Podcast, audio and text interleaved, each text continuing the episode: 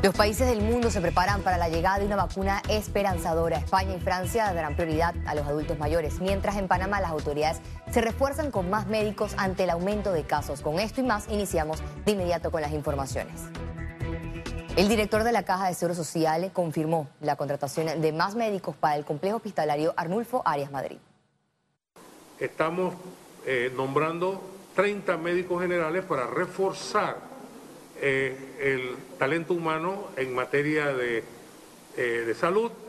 Ellos van a apoyar en cuidados intensivos, van a apoyar en la unidad de cuidados respiratorios especiales. El coronavirus coloca el sistema de salud público en un escenario donde la falta de personal e insumos afectan la atención de pacientes en el complejo hospitalario y a los médicos en primera fila de batalla. Estamos considerando la creación de una unidad intermedia que permita que los pacientes cuando son recuperados de la sala de cuidados intensivos tengan una sala intermedia antes de pasar a su sala común. Lau reconoció que atraviesan por escasez de provisiones médicas. La cantidad de insumos y de medicamentos especializados para atender pacientes críticamente enfermos es objeto de una gran disputa internacional porque los países tratan de suplirse y Panamá está teniendo dificultad para adquirir cosas tan sencillas como guantes estériles. Hasta el momento hay 20 pacientes de COVID-19 en el centro de convenciones Figali. Estaremos enviando los pacientes que estén en la fase de recuperación y que ya estén fuera de peligro para que terminen su recuperación en el Hospital Figali. Las autoridades de salud revelaron que todavía cuentan con camas UCI. Nosotros estamos al día de ayer duplicando el porcentaje establecido como uno de los indicadores que dice que debe de ser de 15% o más en unidades de cuidados intensivos. Al día de ayer ese porcentaje para nosotros era de 36%. El director de la Caja de Seguro Social en los últimos días recibió críticas por parte del personal de salud por atraso de pagos y hacinamiento en las unidades de cuidados intensivos. Félix Antonio Chávez, Econius. El Instituto Nacional de Medicina Física y Rehabilitación cuenta con una capacidad de cuarentena camas para pacientes COVID-19 y están en el 50% según confirmó el Ministerio de Salud.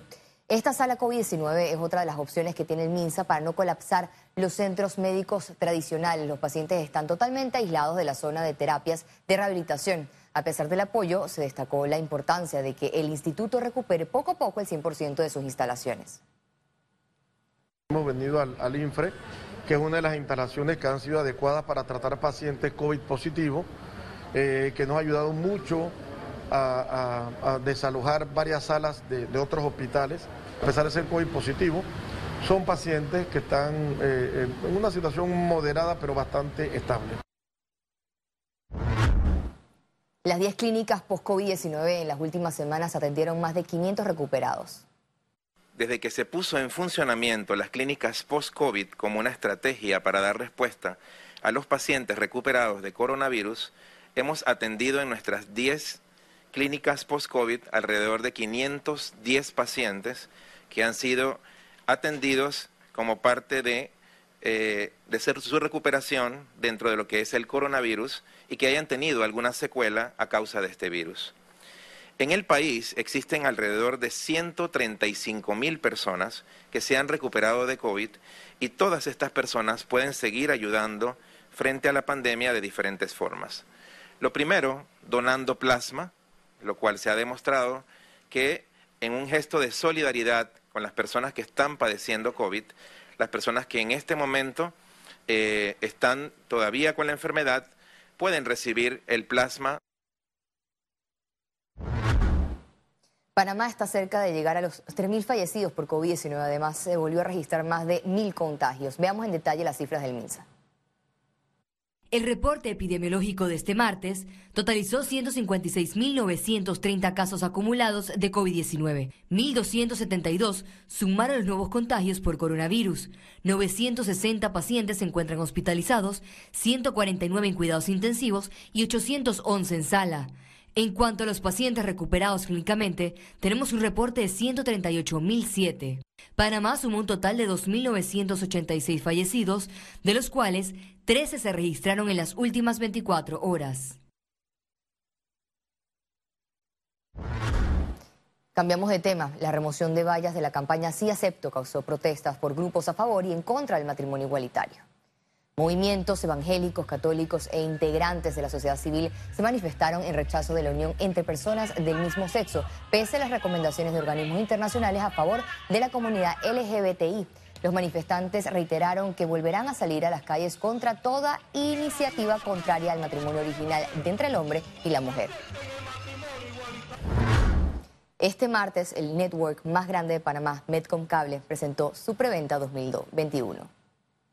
A nuestros clientes y anunciantes, gracias, gracias por estar presentes y acompañarnos en esta primera preventa virtual de Medcom Cable 2021. En una transmisión virtual, Medcom Cable presentó a sus clientes y agencias de publicidad la programación para el próximo año. ¿Qué nos trae Medcom Cable? Nos trae la plataforma más grande de canales en Panamá.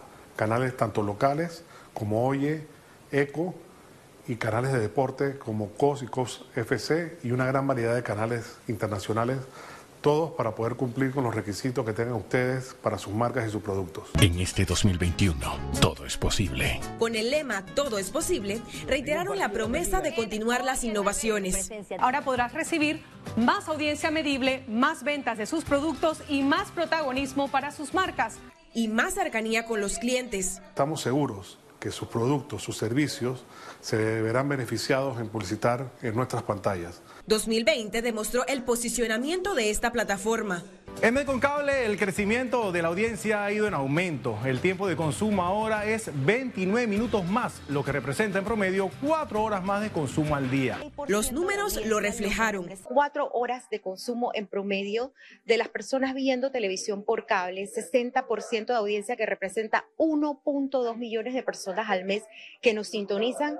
Además, de que ese tiempo de consumo prácticamente es un prime time a toda hora. La novedad es la implementación de la venta programática para comprar cable, así como se hace para digital. A partir de este mes vamos a empezar a entregar resultados medibles, accesibles, mucha más información de los hogares que tiene Cable Onda suscritos por provincia.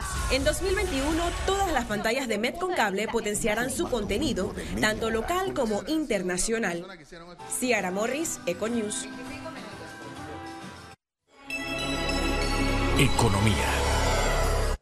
La actividad económica de Panamá se contrajo en 18.9%, reportó la Contraloría. En un comunicado, el Instituto Nacional de Estadística y Censo indicó que la pandemia y la crisis mundial impactaron el Producto Interno Bruto del primer semestre de 2020 en el país. Sin embargo, destacaron que la infraestructura logística y financiera no se deterioró. Es importante comentar el hecho de que Panamá mantiene su calificación de riesgos.